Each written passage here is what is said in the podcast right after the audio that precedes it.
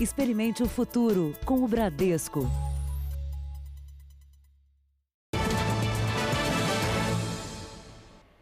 Oi, boa noite. Boa noite. Foi solto um rapaz que tinha sido preso acusado de roubar um carro. Só que na hora do crime, vídeos mostram que ele estaria numa escola.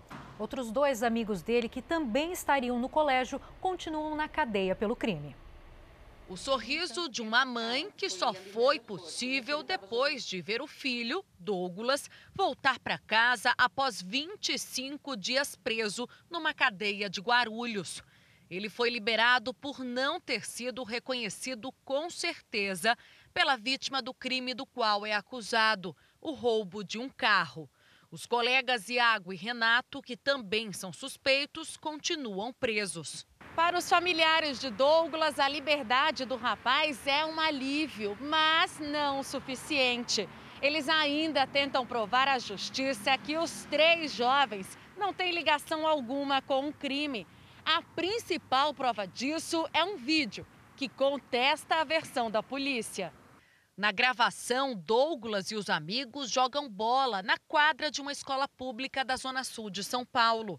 Segundo a família, no mesmo dia e horário em que o roubo aconteceu, às 5h27 da tarde. Aldiane é ex-namorada de Iago eles haviam combinado de se ver no dia em que tudo aconteceu. Ele me ligou, falou para mim que ia jogar bola, umas 4h19 da tarde do dia 17. E ele falou: Posso te ligar quando eu sair do futebol? Eu falei: Pode. Deu o horário habitual dele, dele ligar, ele não ligou, né? Que a gente já meio que sabia o horário que ele sairia. E ele não ligou, eu tentei contato, não consegui. Quando deu meia-noite, eu fiquei sabendo de que ele estava preso. Em outro vídeo, que também faz parte do processo, o circuito interno de uma casa registrou o roubo. As imagens não revelam os rostos dos assaltantes, mas as roupas eram diferentes das vestimentas dos três rapazes presos pouco depois. Eu bati de porta em porta, consegui a imagem todinha da escola, consegui a imagem do, do, do roubo do carro, eu consegui a imagem também da onde o carro foi deixado. Então, assim, eu agradeço muito a juíza do caso pretende manter Renato e Iago presos até a fase de instrução, quando todas as partes indicam provas e as testemunhas e vítimas são ouvidas. Quero os três de volta, eles com nome limpo. Você ficar com o nome manchado pro resto da vida, né? Porque o meu filho está aqui que eu tô em paz, não tô mesmo. Veja agora outros destaques do dia. Vice-presidente Hamilton Mourão é isolado porque teve contato com o servidor infectado. Decreto autoriza a reabertura do comércio no Distrito Federal. Pelo mundo, a alegria de poder voltar às praias depois do isolamento. Futebol alemão retorna aos gramados após dois meses, mas sem torcida.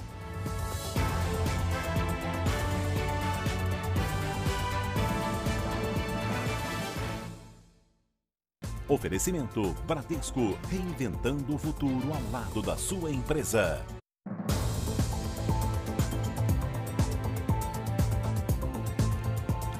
A polícia de São Paulo investiga as causas de um incêndio numa comunidade na zona leste da cidade. O local foi isolado. 60 pessoas que perderam tudo vão ter que passar a noite na casa de parentes.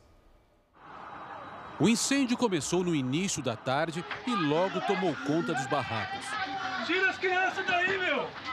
Cerca de 16 deles foram destruídos na comunidade Tiradentes, zona leste de São Paulo.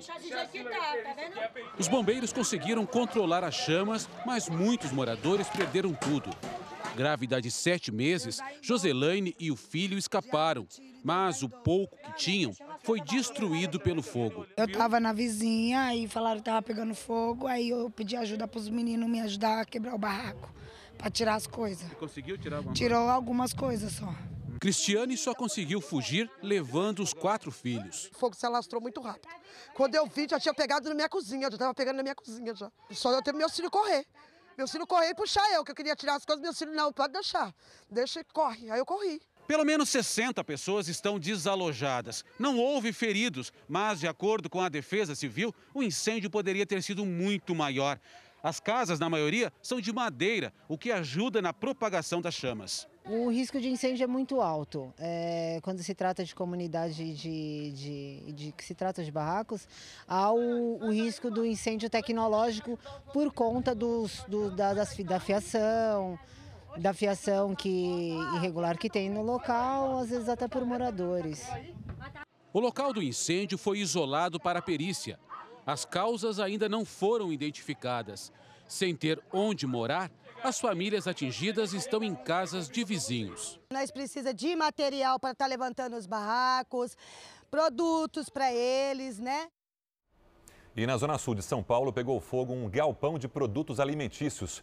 De acordo com os bombeiros, houve colapso da estrutura do local, que tem cerca de 6 mil metros quadrados. 15 carros do Corpo de Bombeiros foram acionados para controlar o incêndio havia muito material inflamável no depósito, como papel e plástico das embalagens. Ninguém ficou ferido.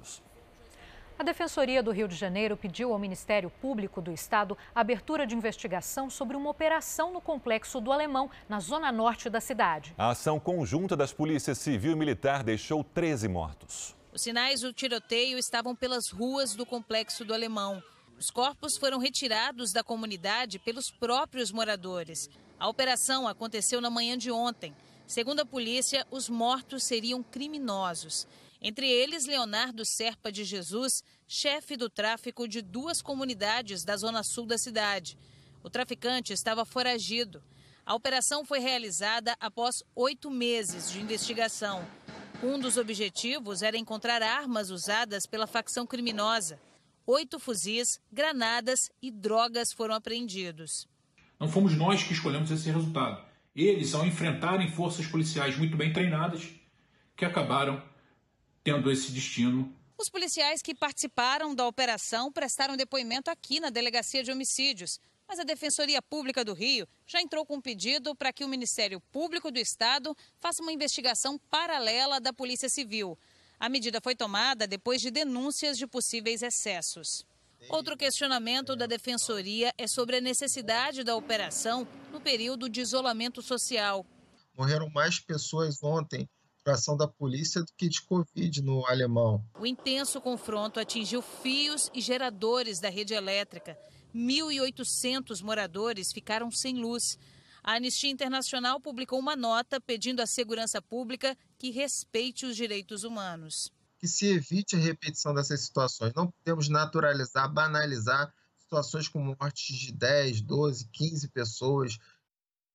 Neste sábado foram resgatados os corpos das pessoas que estavam num avião que caiu no interior do Ceará. Uma das vítimas tinha coronavírus e viajava para tratar a doença. A aeronave saiu de Sobral, no norte do Ceará, às 6h15 da noite de sexta com previsão de chegada às 7h10 na capital piauiense. O voo fazia a transferência de Pedro José Ferreira de Menezes, médico que trabalhava no Ceará e estava infectado com a Covid-19. O bimotor, que funcionava como UTI móvel, era pilotado por Paulo César Magalhães Costa. Também estavam a bordo o médico Carlos Victor Rodrigues e a enfermeira Samara Aline Félix. O piloto teria tentado um pouso de emergência no aeroporto do município de São Benedito, mas a aeronave caiu na região serrana do Ceará, a 125 quilômetros de Sobral. Os populares viram a explosão, né, detectaram a explosão, acionaram a polícia militar do local, equipes de raio e, e populares, guarda municipal, foram ao local porque viram a situação, né, existe, a, a aeronave ainda estava em chamas no momento, e, em virtude disso, resolveram acionar o Corpo de Bombeiros. o Corpo de Bombeiros mais próximo daquela região é o Corpo de Bombeiros aqui da cidade de Sobral. O avião de pequeno porte pertencia à empresa Topline, que faz táxi aéreo. Segundo a ANAC, a empresa estava autorizada a fazer voos com serviços de UTI. Durante as buscas, os bombeiros precisaram utilizar equipamentos de proteção individual para evitar qualquer contágio já que uma das vítimas tinha Covid-19. Por nota, a empresa responsável pela aeronave lamentou pelas mortes e disse que está colaborando com o Centro de Investigação e Prevenção de Acidentes Aeronáuticos. Hora de atualizar os números do coronavírus no Brasil. Hoje são 233.142 casos da doença, com 15.633 mortes nas últimas 24 horas. Foram 816. 89.672 pacientes já se curaram da doença e outros 127.837 estão em acompanhamento neste momento.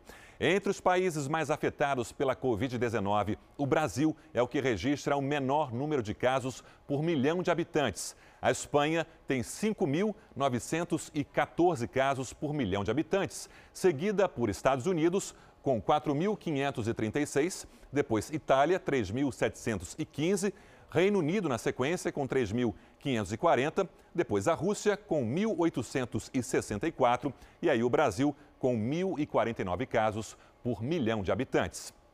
Estudantes de medicina que cumpriram os requisitos do Ministério da Educação tiveram a formatura antecipada para atuar como médicos.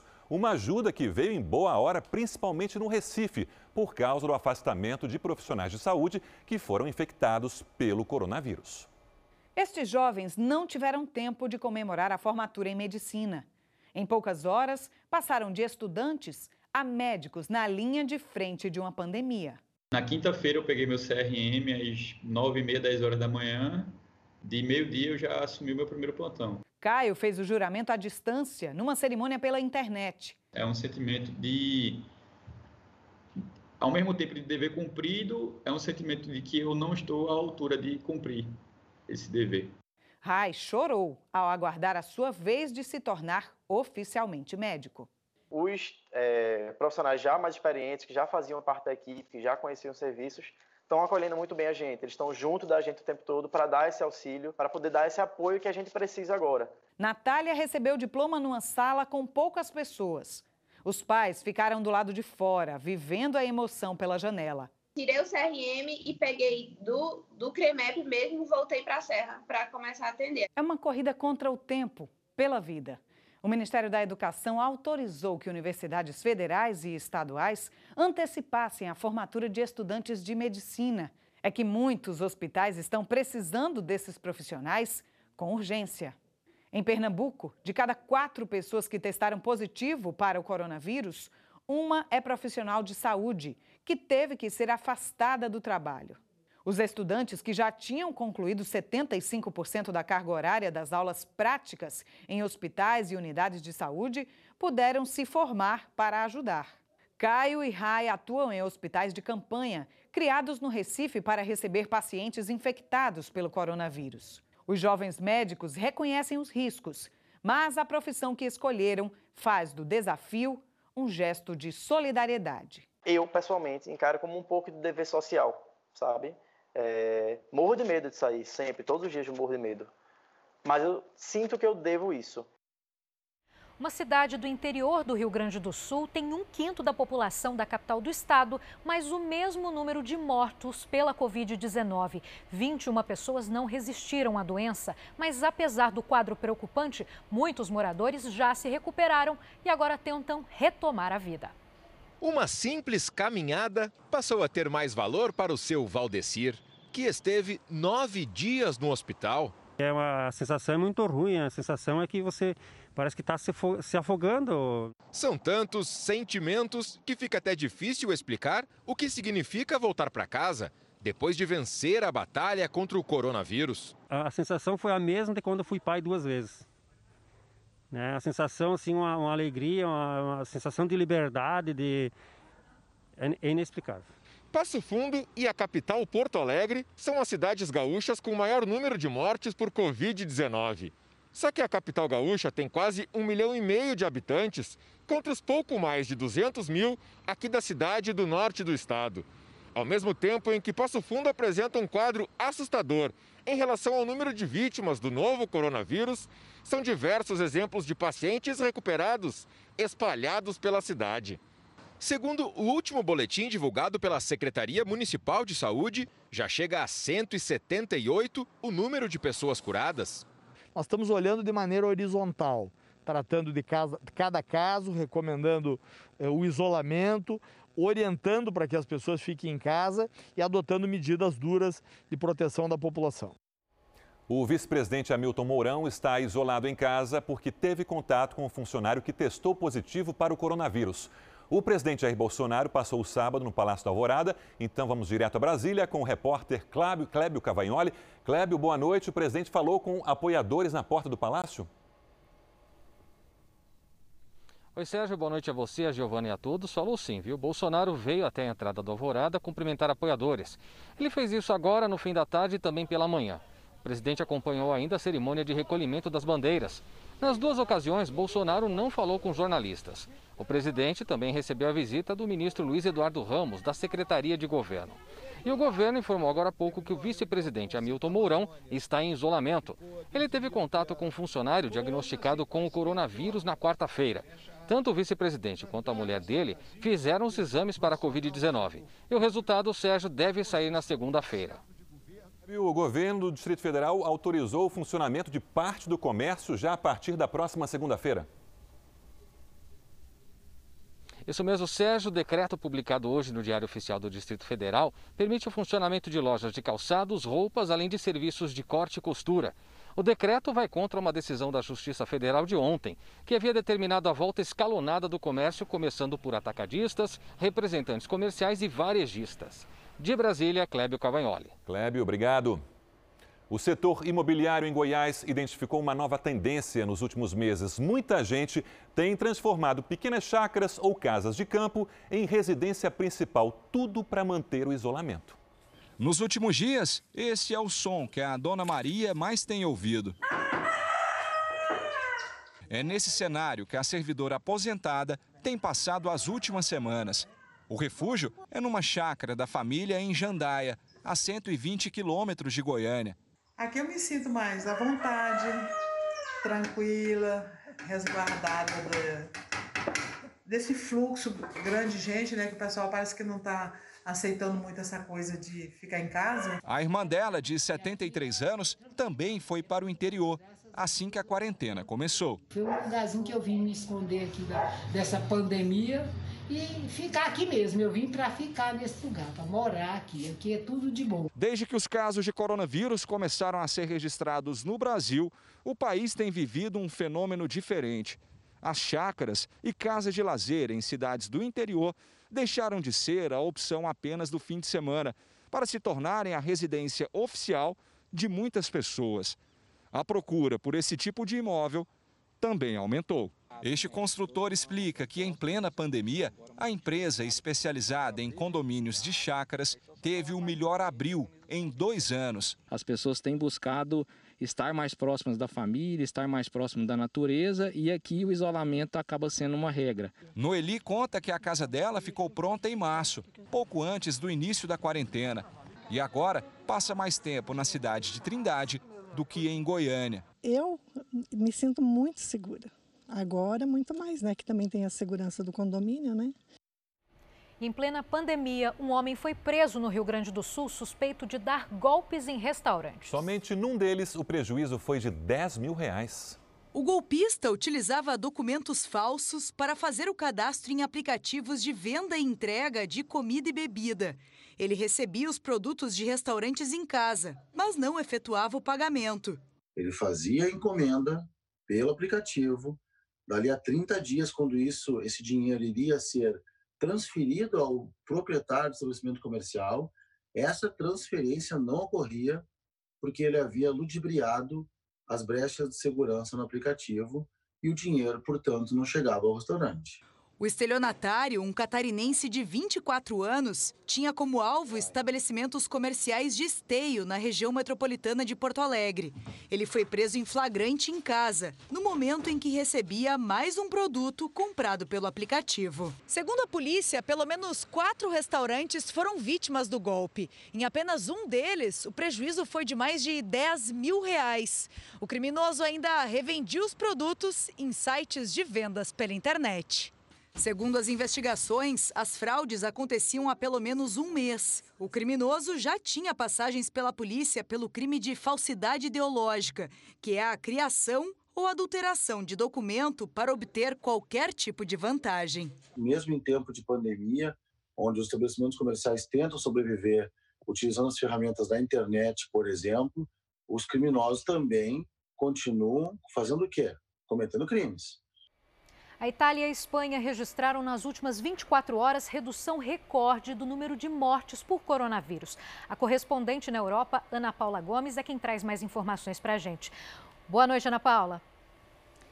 Boa noite a todos no Brasil. Foram 153 vítimas, o menor número desde a ordem de confinamento no dia 8 de março. Aos poucos, os italianos retomam as atividades por todo o país. Em Veneza, os gondoleiros treinam o braço à espera dos visitantes. A partir do próximo mês, a Itália vai reabrir as fronteiras e a população também estará autorizada a viajar pelo país. Na Espanha, o número diário de mortes foi o menor em dois meses. Mesmo assim, o governo espanhol quer estender o estado de emergência até o final de junho por precaução. O Reino Unido anuncia amanhã um plano completo de reabertura da economia. O sábado de sol teve passeio nos parques, mas também protestos contra o isolamento social. Protestos também na Alemanha.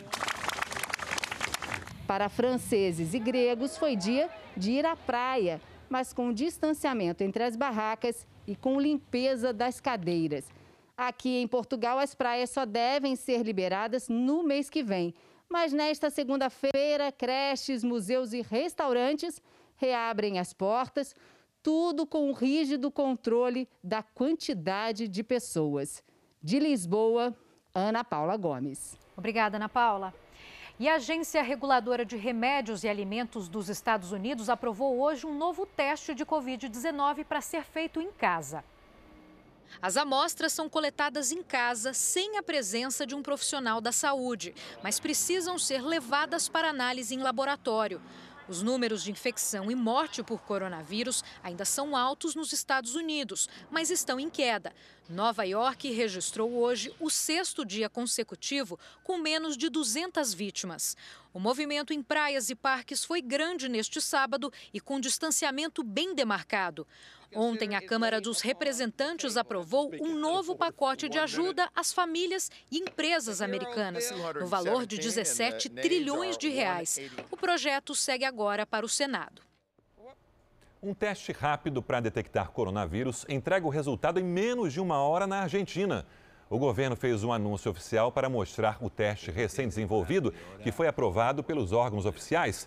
Os primeiros 10 mil testes serão, serão produzidos nos próximos 10 dias e usados pelo setor de saúde pública. 7.400 casos de coronavírus foram confirmados na Argentina. E no Chile foi registrado novo recorde de mortes por coronavírus e a capital Santiago está em confinamento total, chamado lockdown. A curva de contaminação começou a subir há duas semanas, depois que o governo diminuiu as restrições de isolamento cerca de 500 novos casos de Covid-19 têm sido registrados por dia e o número de mortes no país passou de 420. Desde ontem, a capital chilena e arredores enfrentam bloqueio total. A Organização Mundial da Saúde afirmou hoje que não vai ser fácil garantir a segurança das Olimpíadas de Tóquio por causa da pandemia. Vamos ao vivo então com a nossa correspondente no Japão, Cíntia Godoy. Bom dia para você, Cíntia. Oi, Giovana, boa noite para vocês. A OMS e o Comitê Olímpico assinaram um acordo de cooperação. O diretor-geral da OMS pediu união e solidariedade global para, para lutar contra a pandemia até os Jogos Olímpicos. Thomas Bach, presidente do Comitê Olímpico Internacional, disse que ainda é cedo para prever como o mundo estará em julho do ano que vem. Hoje, centenas de pessoas se reuniram em uma praia da cidade de Shenzhen, sudeste chinês. Foi preciso reservar um lugar e ainda verificar a temperatura antes de ter acesso à praia. Já em Wuhan, filas se formaram numa campanha de testes em massa. E um levantamento mostrou que na sexta-feira o tráfego aéreo na China movimentou mais de 10 mil aviões, algo que não acontecia desde fevereiro. Giovana, Sérgio. Obrigada, Cíntia. Pelo menos 50 bebês que foram concebidos com barriga de aluguel esperam por seus pais em uma clínica em Kiev, na Ucrânia. A clínica liberou as imagens das crianças para chamar a atenção do governo. A maioria das pessoas que buscam esse tipo de serviço é de fora do país. Mas com a pandemia de coronavírus, as fronteiras foram fechadas. A Ucrânia é conhecida mundialmente por autorizar a gestação paga, que pode custar até 380 mil reais. A venda de brinquedos no Brasil caiu 75% por causa da crise provocada pelo coronavírus. Na indústria, o foco está lá na frente. O setor está otimista com o Dia das Crianças daqui a cinco meses. Não tem sido brincadeira, não tá fácil para ninguém. Mas só atravessar esse tempo de pandemia sem perder o emprego, para o Wilson já é motivo de esperança. Apesar de estar passando por essa crise todo mundo, a gente está conseguindo segurar. Essa pandemia acabe logo para a gente voltar ao normal. O Wilson é conferencista e, como 40 mil brasileiros, trabalha na indústria de brinquedos. Um setor que nos últimos dois meses viu as vendas caírem em quase 75% por causa do fechamento do comércio. A fábrica onde ele trabalha vinha acumulando crescimento de 30% ao ano, mas desde março está longe de atingir as metas previstas. Praticamente não vendeu nada, a gente vendeu aí até agora é, é 3%, a gente brinca, 3% da meta, mas estima-se chegar no final do mês com algo em torno de 20%. Como essa, o país tem hoje 403 fábricas de brinquedos que juntas faturam mais de 10 bilhões de reais por ano. Se nós tirarmos esses brinquedos eletrônicos, o Brasil está entre os 10 maiores mercados do planeta. Como vários setores, esse aqui também sofreu com a crise, com a pandemia, mas está usando esse tempo, digamos, ocioso para sair na frente da concorrência. Os funcionários continuam trabalhando para dar conta das encomendas do início do ano e de olho, principalmente, no Dia das Crianças, em outubro. Nós temos 1.200, 1.300 novidades. São três brinquedos novos por dia que encantam a garotada e a gente tem brinquedo para todos os gostos e bolsos. São 4.700 tipos diferentes de brinquedos para os 50 milhões de crianças que temos no Brasil. A indústria trabalha para que quando tudo isso passar, não falte diversão, abraços e brincadeiras. A gente faz com gosto, com carinho também, porque a gente faz como se fosse para o filho da gente, para a família da gente, né? Não é uma doença que vai vencer a gente agora. Então isso é só mais uma coisa difícil. Então, assim, tem que ter esse, esse essa pegada no sangue, porque é, passamos e vamos passar por coisas. Então, assim, o importante é o que a gente faz dessas coisas que a gente passa, que é o que eu acredito. São Joaquim, na Serra Catarinense, amanheceu congeada. A vegetação e os carros foram tomados por uma fina camada de gelo. A mínima durante a madrugada foi de 2 graus. Os municípios vizinhos da Serra registraram frio desde a madrugada de sexta-feira. Bom Jardim da Serra marcou 2 graus negativos. A partir de segunda-feira, a Caixa vai ampliar para 120 dias o prazo de suspensão do pagamento das parcelas do financiamento habitacional. Antes era de 90 dias, mas com o avanço da quarentena, os mutuários vão ter um tempo maior para quitar as prestações. Desde que a Caixa anunciou a suspensão temporária da cobrança do financiamento imobiliário, quase metade dos mutuários decidiu interromper o pagamento. 2 milhões e 300 mil contratos tiveram as parcelas congeladas por 90 dias.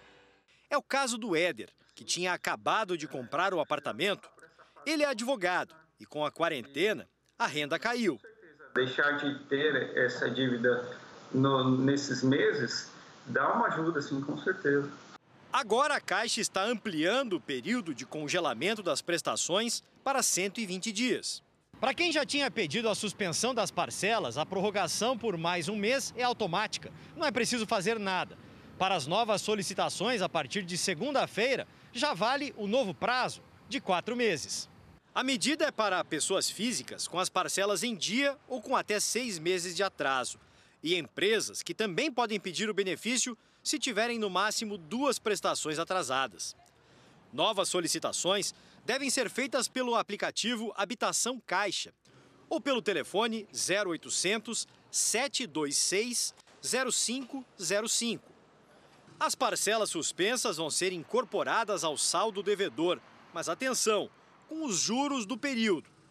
Para a Associação Nacional dos Mutuários, Com o impacto da pandemia na economia, muitas pessoas podem ter dificuldade de pagar os financiamentos no futuro.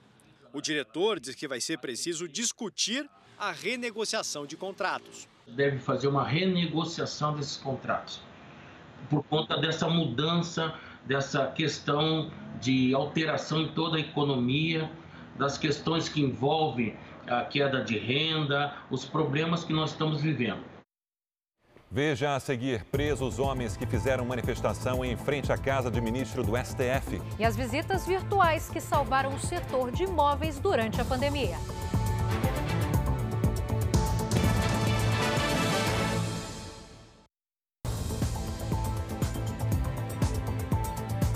A polícia de São Paulo prendeu dois dos manifestantes que fizeram um protesto em frente ao apartamento do ministro do Supremo Tribunal Federal, Alexandre de Moraes, no último dia 2 de maio. O repórter Jairo Bastos tem as informações ao vivo. Jairo, boa noite. Olá, boa noite, boa noite a todos. A prisão aconteceu hoje aqui em São Paulo. No início do mês de maio, cerca de 15 pessoas participaram de uma manifestação com bandeiras do Brasil, cartazes, faixas e uma caixa de som e gritaram palavras de ordem contra Alexandre de Moraes e ao Supremo em frente ao prédio do ministro em São Paulo. Antônio Carlos Bonzeri e Jurandir Alencar foram presos pelos crimes de desobediência, descumprimento de medida sanitária preventiva e incitação ao crime. Os dois foram levados para a 15ª ADP em São Paulo, serão ouvidos e depois encaminhados para um presídio. Giovana, Sérgio. Obrigado, Jairo. Um dos homens mais procurados do mundo foi preso hoje na França. Felician Kabuga, de 84 anos, é acusado de financiar milícias que massacraram cerca de 800 mil pessoas em Ruanda, na África. Existia uma recompensa de quase 30 milhões de reais por informações que levassem à prisão. Kabuga estava foragido havia 26 anos e vivia escondido em Paris. Aqui no Brasil, durante a pandemia, muitos setores da economia precisaram se reinventar. Um deles foi o de imóveis. Exatamente. Os clientes agora contam com as visitas virtuais para fazerem a seleção de onde querem morar. Adriana é dona de uma imobiliária e viu o mercado virar de ponta cabeça por causa da pandemia. A primeira reação foi de medo. Nós que somos prestadores de serviço, como é que a gente vai prestar o serviço? É, então, realmente, o primeiro momento foi assustador. Com funcionários trabalhando em casa e clientes em isolamento social, foi preciso usar a criatividade e abusar da tecnologia. Agora, as visitas são todas virtuais. O corretor vai, mostra para o cliente, se ele gostar, marca uma segunda visita é, para fechar. A adaptação foi rápida e o mercado respondeu. No início da pandemia, a queda nos negócios imobiliários chegou a 90%, mas hoje esse número já foi praticamente revertido. Teve uma aceleração na transformação digital em 60 dias do que talvez não tenha acontecido nos últimos cinco anos. É, as, as empresas tiveram que atuar mais de forma digital. E os clientes voltaram a procurar as imobiliárias, alguns com novas demandas, como a família da Aline. Com o isolamento social, ela, o marido e os filhos sentiram a necessidade de uma casa maior. Estou trabalhando online, está funcionando muito bem. Então eu percebi que eu realmente não preciso de um imóvel comercial para trabalhar. Então, a gente pode investir nisso e termos os dois, qualidade de vida com nossos filhos na nossa casa e trabalhar de casa, numa casa maior, mais confortável. Com tantas adaptações, já é certo que a pandemia criou uma nova realidade na compra, venda e aluguel de imóveis. Sem dúvida, tem um legado dessa crise, um legado de um mercado imobiliário mais eficiente. Não vai parar, nós vamos sobreviver. Veja a seguir: turistas aproveitam reabertura dos parques temáticos na Serra Gaúcha. E na Alemanha, o futebol volta a campo sem torcida e com regras até para comemorar os gols.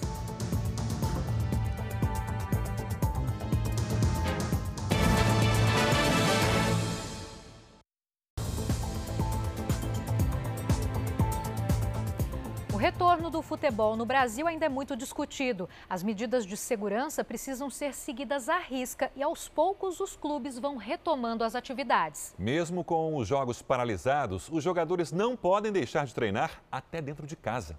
Vazio como cada um dos maiores palcos do futebol brasileiro está o coração do torcedor apaixonado, que não vê a bola rolar há mais de dois meses. Mas a retomada já é uma possibilidade. No Rio Grande do Sul, por decisão unânime, os clubes marcaram a continuidade do Campeonato Gaúcho entre a metade de julho e o começo de agosto. Retorno condicionado à liberação por parte das autoridades sanitárias. A dupla Grenal já se prepara nos centros de treinamento.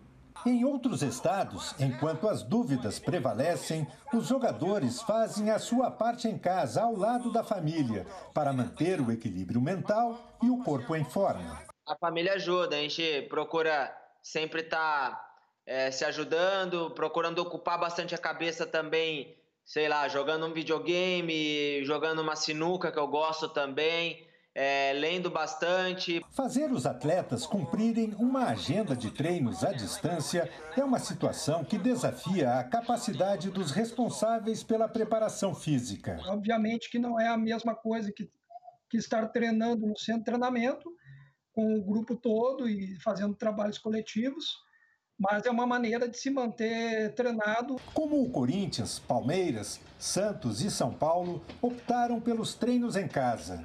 No Rio de Janeiro e em Minas Gerais, os clubes também estão seguindo este protocolo. Nestes estados, as federações ainda esperam para tomar uma decisão. Não há consenso, mas uma condição une todas elas: só o aval das autoridades sanitárias vai fazer a bola rolar novamente. Não há nenhuma previsão para a volta ao futebol. Eu acho que qualquer uh, data que a gente estabeleça nesse momento, ela é não embasada ou talvez até irresponsável por levantar um, uma data que a gente não conhece. Nós estamos embasados única e exclusivamente na orientação das autoridades de saúde. Para os clubes que preparam a volta aos treinos presenciais, a recomendação médica o que a gente está fazendo é uma orientação, um protocolo de orientação das melhores práticas para que você possa impedir, entre aspas, evitar de que haja contaminação, já que não existe nenhum sistema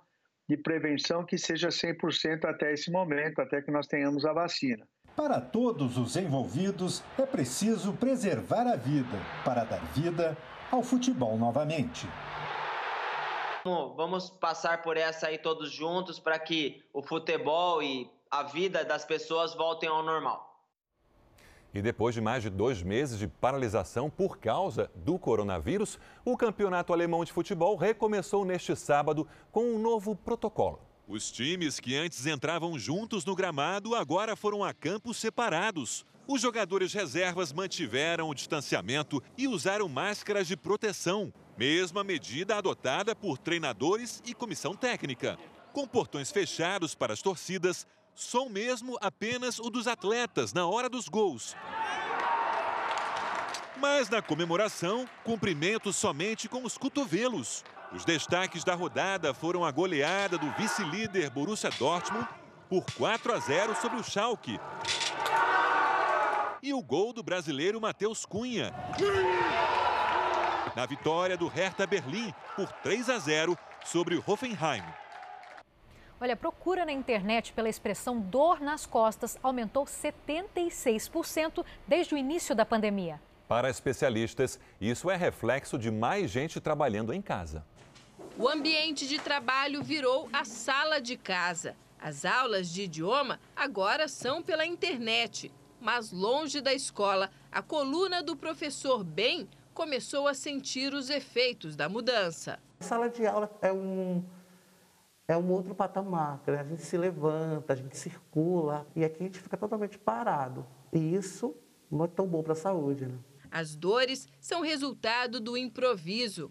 Na verdade, ficar sentado assim na cadeira, assim, aqui na, na mesa, às vezes cansa demais, aí tem que ir para a cama.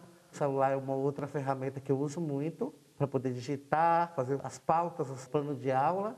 A realidade comum a muitos brasileiros fez aumentar a procura na internet pela expressão dor nas costas. Desde o dia 26 de fevereiro, quando o país registrou o primeiro caso de contaminação por coronavírus, a busca cresceu 76%. Diferente dos escritórios, que as pessoas sentem em cadeiras adequadas para trabalhar, elas sentam em, de maneira mais informal, no sofá ou na cama, com o laptop no colo, e aí traz uma sobrecarga mecânica, principalmente a coluna lombar. O segundo ponto é a questão da alimentação. Você em casa, mais ansioso, acaba comendo um pouquinho mais, aumentando o índice de massa corpórea, consequentemente, também faz uma sobrecarga da coluna lombar. Em todo o mundo, segundo a Organização Mundial de Saúde, as dores lombares estão entre as principais queixas nos consultórios médicos. Só perdem para as dores de cabeça. De acordo com o IBGE, 30 milhões de brasileiros sentem incômodos na coluna. A gente tem que tentar se educar a trabalhar de maneira adequada, sentado numa cadeira adequada para trabalhar, com laptop ou com computador apoiado numa mesa, conforme a mesa de trabalho do seu escritório, para que não ocorra esse tipo de lesão. Para tentar minimizar o desconforto, bem se ajeita como dá, dentro de casa mesmo. Às vezes deito no chão para fazer assim, algum, alguns exercícios que possam me ajudar. Né? E a questão da postura é de extrema importância também. Cinco pessoas morreram e oito ficaram feridas em um acidente em Vacaria, no interior do Rio Grande do Sul. Um ônibus que transportava trabalhadores para o município de IP bateu de frente com um carro que levava cinco pessoas. De acordo com a Brigada Militar, o carro com placa de Caxias do Sul teria invadido a faixa contrária. Após o acidente, o carro pegou fogo. Os cinco ocupantes não conseguiram sair e morreram no incêndio. No ônibus estavam 20 produtores rurais. Oito tiveram ferimentos leves. A campanha SOS Famílias do Sertão vai ajudar moradores do interior do Nordeste em meio à crise da pandemia. Para doar, é só aproximar o celular do QR Code que está no canto da tela. A crise econômica provocada pela pandemia afeta principalmente as pessoas mais vulneráveis, como os moradores do interior do Nordeste, região castigada pelas secas. Agora eles enfrentam também a falta de emprego e salários. As doações da campanha chegarão a essas pessoas como alívio e esperança. Mostrar solidariedade e trazer esperança à população é a mensagem que as marcas devem adotar neste momento de crise, segundo os especialistas.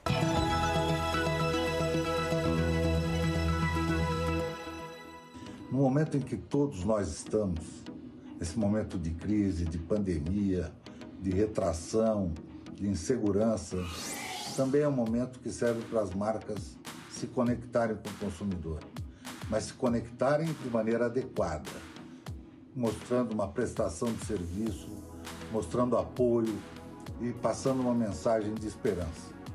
Dessa maneira, certamente, as marcas sairão lá na frente, fortalecidas, mais desejadas e com um prestígio ainda maior.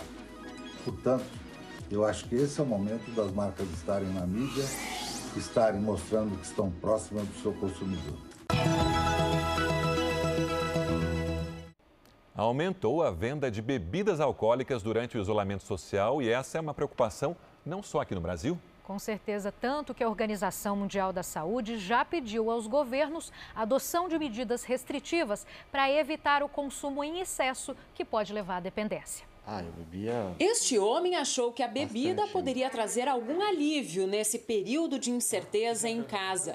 Ou você busca algo diferente para fazer, porque se você ficar naquele momentâneo ali só no ócio, a pessoa que gosta de beber, né, que acha prazer na bebida, ela vai acabar bebendo.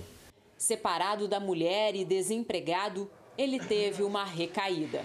Foi uma recaída bem feia mesmo. Por isso eu pedi ajuda. Com esta outra pessoa aconteceu o mesmo, recaída em casa. Peço ajuda antes do colapso emocional, antes da perda de controle. Peço ajuda antes.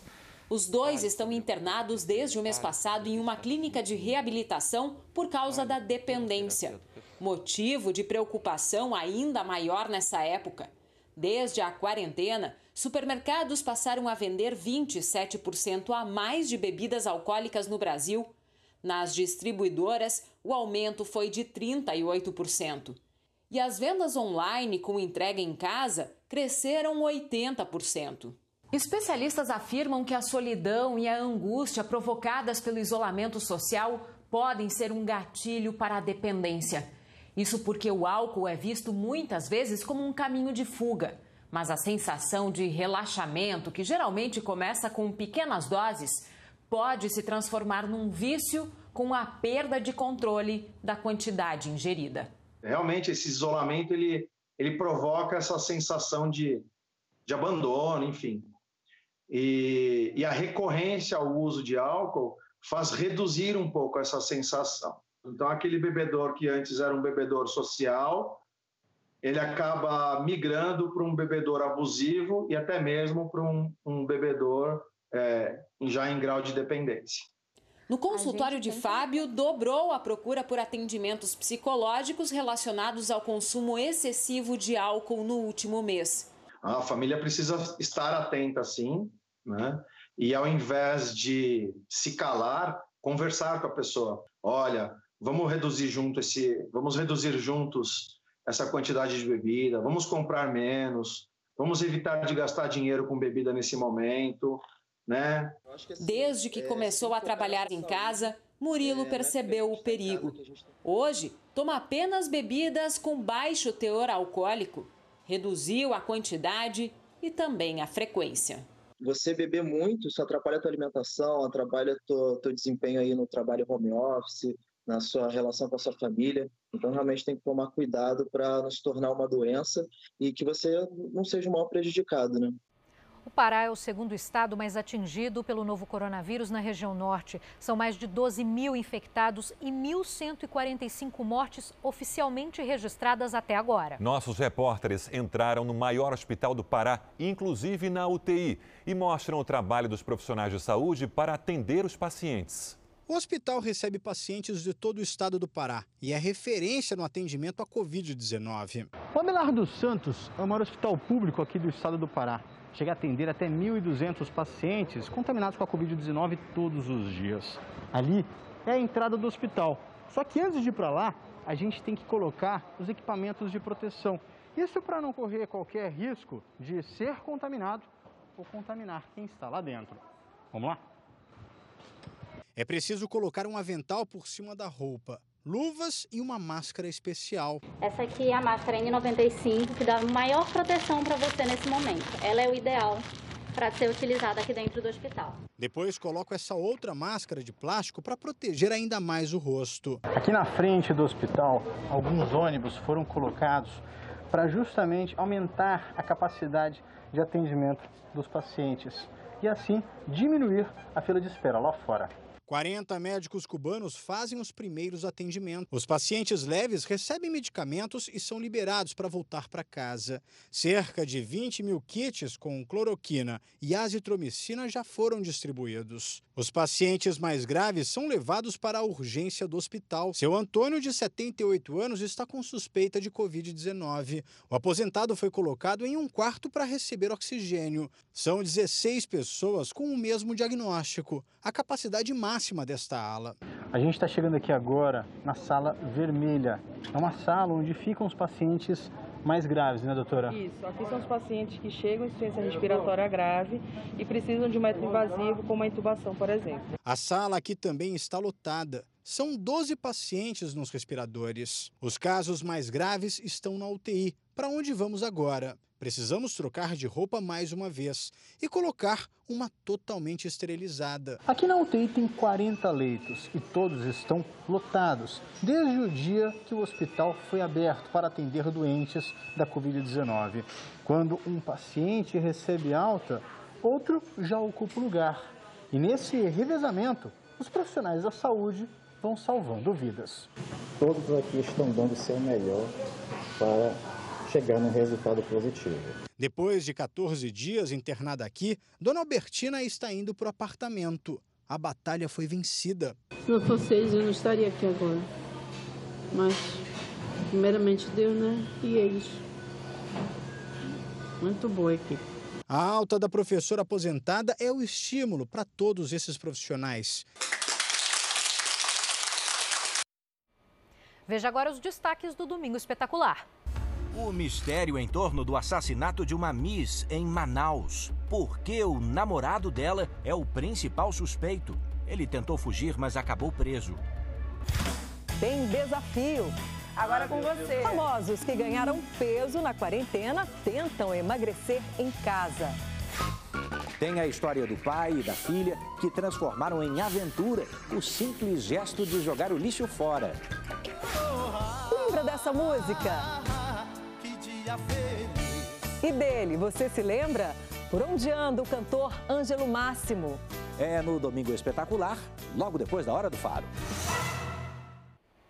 A pandemia do coronavírus não afetou o trabalho no campo. Neste ano, o Brasil deve colher uma safra recorde de grãos. A estimativa é de que o Brasil feche 2020 com 227 milhões de toneladas de grãos. No oeste do Paraná, o desafio é escoar a safra. A Ferroeste, que liga Cascavel ao Porto de Paranaguá, transportou no mês passado 160 mil toneladas. É a maior marca da história da ferrovia. A produção no campo fez com que, em meio à pandemia, o Porto de Paranaguá batesse recorde em movimentação de cargas. Em abril, 5 milhões e meio de toneladas foram embarcadas, um aumento de 30% em relação ao mesmo período do ano passado. O trabalho aqui não para, mas a rotina mudou. Todos os dias, os 5 mil trabalhadores do terminal passam pelas equipes de saúde. Só entra no porto quem está de máscara, lava as mãos, limpa os sapatos e não tem febre. Atenção especial com os caminhoneiros. No último mês, quase 100 mil receberam atendimento. A operação deu resultado. O porto opera na capacidade máxima sem nenhum caso confirmado de Covid-19 entre os colaboradores. Houve o engajamento desses, dessas pessoas, eh, dos funcionários, dos colaboradores terceirizados, para adotarem essas medidas de segurança, visando aí desempenho do trabalho. Também tomando todos os cuidados, as cooperativas do Paraná não pararam na pandemia. Com investimentos que devem passar de um bilhão e meio de reais, esperam ajudar no combate à crise com a geração de empregos. Na última semana, por exemplo, uma cooperativa lá do um projeto lá do Oeste, nós tivemos aí a contratação de mais de duas mil pessoas. O grande compromisso que nós temos nesse momento é garantir o abastecimento das cidades. Imagina uma pessoa doente e ainda com fome. Então nós vamos fazer de tudo para que não falte comida. A maioria das empresas da Zona Franca de Manaus já está operando seguindo as orientações das autoridades de saúde. Algumas fizeram teste para detectar funcionários assintomáticos e assim evitar a contaminação dentro das indústrias. Devagar e com muita cautela, os trabalhadores na Zona Franca de Manaus vão retomando as atividades. Segundo o Centro das Indústrias do Estado do Amazonas, a maior parte das empresas já está operando de acordo com as orientações das autoridades de saúde, utilizando EPIs e evitando aglomerações, principalmente nos refeitórios. É o nosso objetivo buscar que não haja uma grande disseminação do vírus no ambiente fabril pelo contingente de trabalhadores que nós temos nessas fábricas. Essa fábrica resolveu testar. Os funcionários voltaram ao trabalho na semana passada, mas somente depois que todos fizeram um teste rápido que detecta o novo coronavírus.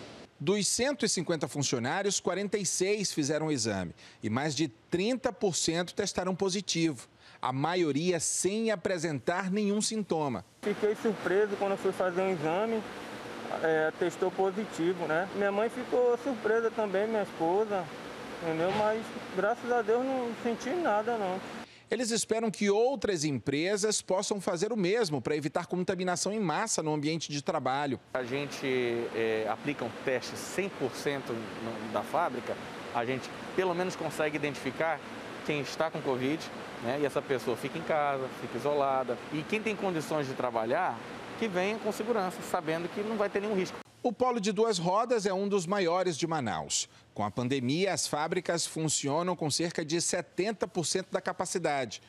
As indústrias aproveitaram este período para conceder férias coletivas, outras para se ajustar também aos protocolos das nossas autoridades de saúde. O Amazonas é um dos estados com o maior número de pessoas infectadas pelo novo coronavírus.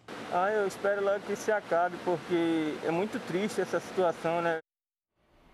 Os gaúchos aproveitaram o tempo bom para subir a serra. E os turistas foram atraídos pela reabertura de hotéis e parques temáticos, que foi autorizada pela Prefeitura de Gramado.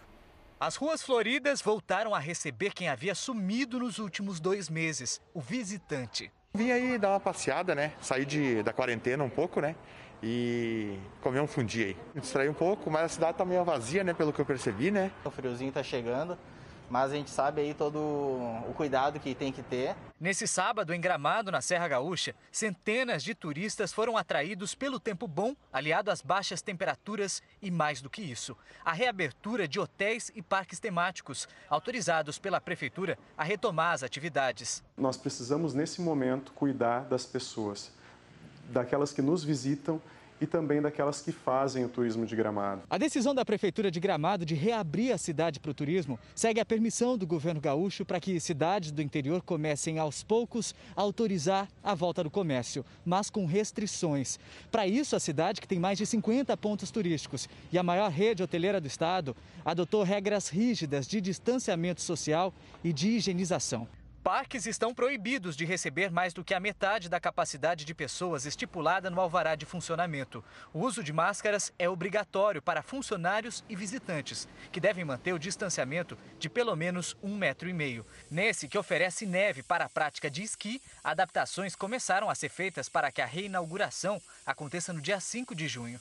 A desinfecção total, desde piso, mesas, todos né, os instrumentos. Mais cuidados, mais custo, embora essa seja a única alternativa para o empresário todo o esforço está sendo feito para garantir que essa retomada seja feita de maneira segura e controlada. Dos 10 hotéis dessa rede, três reabriram parcialmente, mas sem o buffet de café da manhã e as áreas coletivas. Para esse fim de semana, a gente vai dormir hoje com o máximo de ocupação permitida, que é os 50%. Nas últimas 24 horas, Gramado registrou dois casos positivos de Covid-19. Em março, 11 turistas e 9 funcionários de um hotel tiveram que cumprir quarentena por suspeita de contaminação.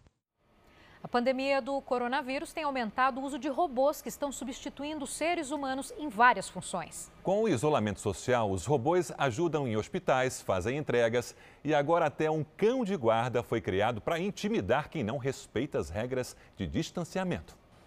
Spot, como robô de quatro patas é chamado, faz a patrulha em um parque de Singapura.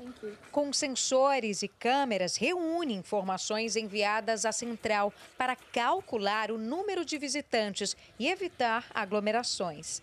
E faz até anúncios a desavisados, lembrando da importância de manter distância uns dos outros. For your own safety and for those around you, please stand at least one meter apart. Thank you. Enquanto as pessoas buscam isolamento, os robôs ganham mais espaço. Nos hospitais, em contato com pacientes, nas entregas de supermercados e na limpeza do transporte público, por exemplo.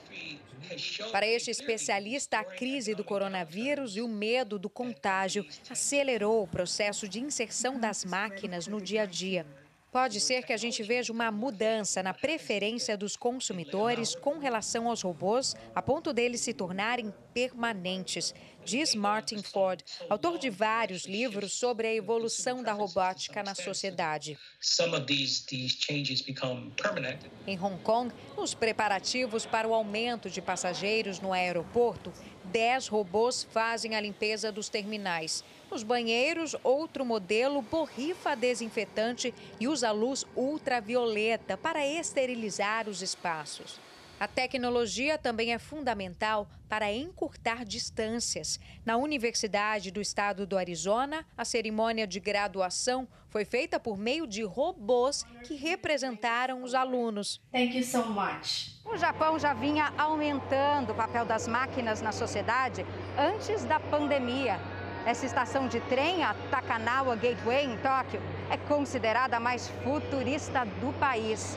Robôs limpam, fazem a segurança, orientam os turistas. Até a loja de conveniência é toda automatizada. Humanos aqui, só os clientes. Os robôs também estão ajudando a cuidar de pacientes isolados em hotéis de Tóquio durante a pandemia. Pepe, figura conhecida entre os japoneses, passa mensagens de apoio aos doentes. Outros desinfetam áreas onde há risco de contaminação. Especialistas acreditam que estamos entrando em uma nova era, mas é preciso cuidado. Com a crise econômica, os robôs podem se tornar uma alternativa mais barata do que os trabalhadores para empresas no mundo pós-pandemia. Uma motorista perdeu o controle do carro e invadiu uma casa nos Estados Unidos. O carro destruiu uma cerca e atravessou a piscina. A motorista sofre de diabetes e foi levada para o hospital com ferimentos leves. A quarentena provocou um aumento do uso da internet no celular ou computador pelas crianças. Além do uso excessivo, há também risco de acesso a conteúdos impróprios. Uma pesquisa feita no primeiro mês do isolamento revela que somente 3 em cada 10 pais usam ferramentas de controle de conteúdo. Se tem alguma coisa que saiu do controle nessa quarentena, foi o uso da internet. Os filhos da Carla só largam o celular e o computador na hora de dormir. É um vício não só das crianças, da gente também, né? Não conseguimos ficar sem celular e, e isso já está passando para eles também. Carla precisa trabalhar e os meninos estão sem ir para a escola e sem poder sair para brincar. A tela se tornou uma janela escancarada para o mundo. Está sendo um um escape para eles a internet, né? Pelo fato de não poder estar tá saindo de casa. Mas é preocupante, né? Porque quando a vida voltar ao normal, será que eles vão voltar ao normal também? Ou vão ficar ali mais viciados do que antes, né?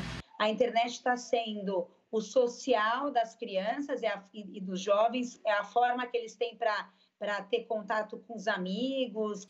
A psicóloga também alerta para os perigos do que se acessa. O filho mais velho de Carla chegou a receber convites de passeio vindos de um adulto dentro de um grupo de jogos.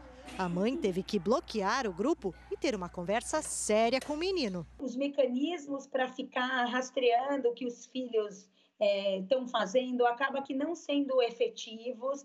As crianças elas são nativas da tecnologia, enquanto os pais são turistas, então acaba que se burlando esses mecanismos. A Sociedade Brasileira de Pediatria publicou um manual este ano em que recomenda limitar o tempo de exposição a telas de celulares, computadores, tablets a no máximo uma hora por dia para crianças entre 2 e 5 anos de idade. Duas horas para as que tiverem entre 6 e 11 e para as adolescentes até três horas por dia.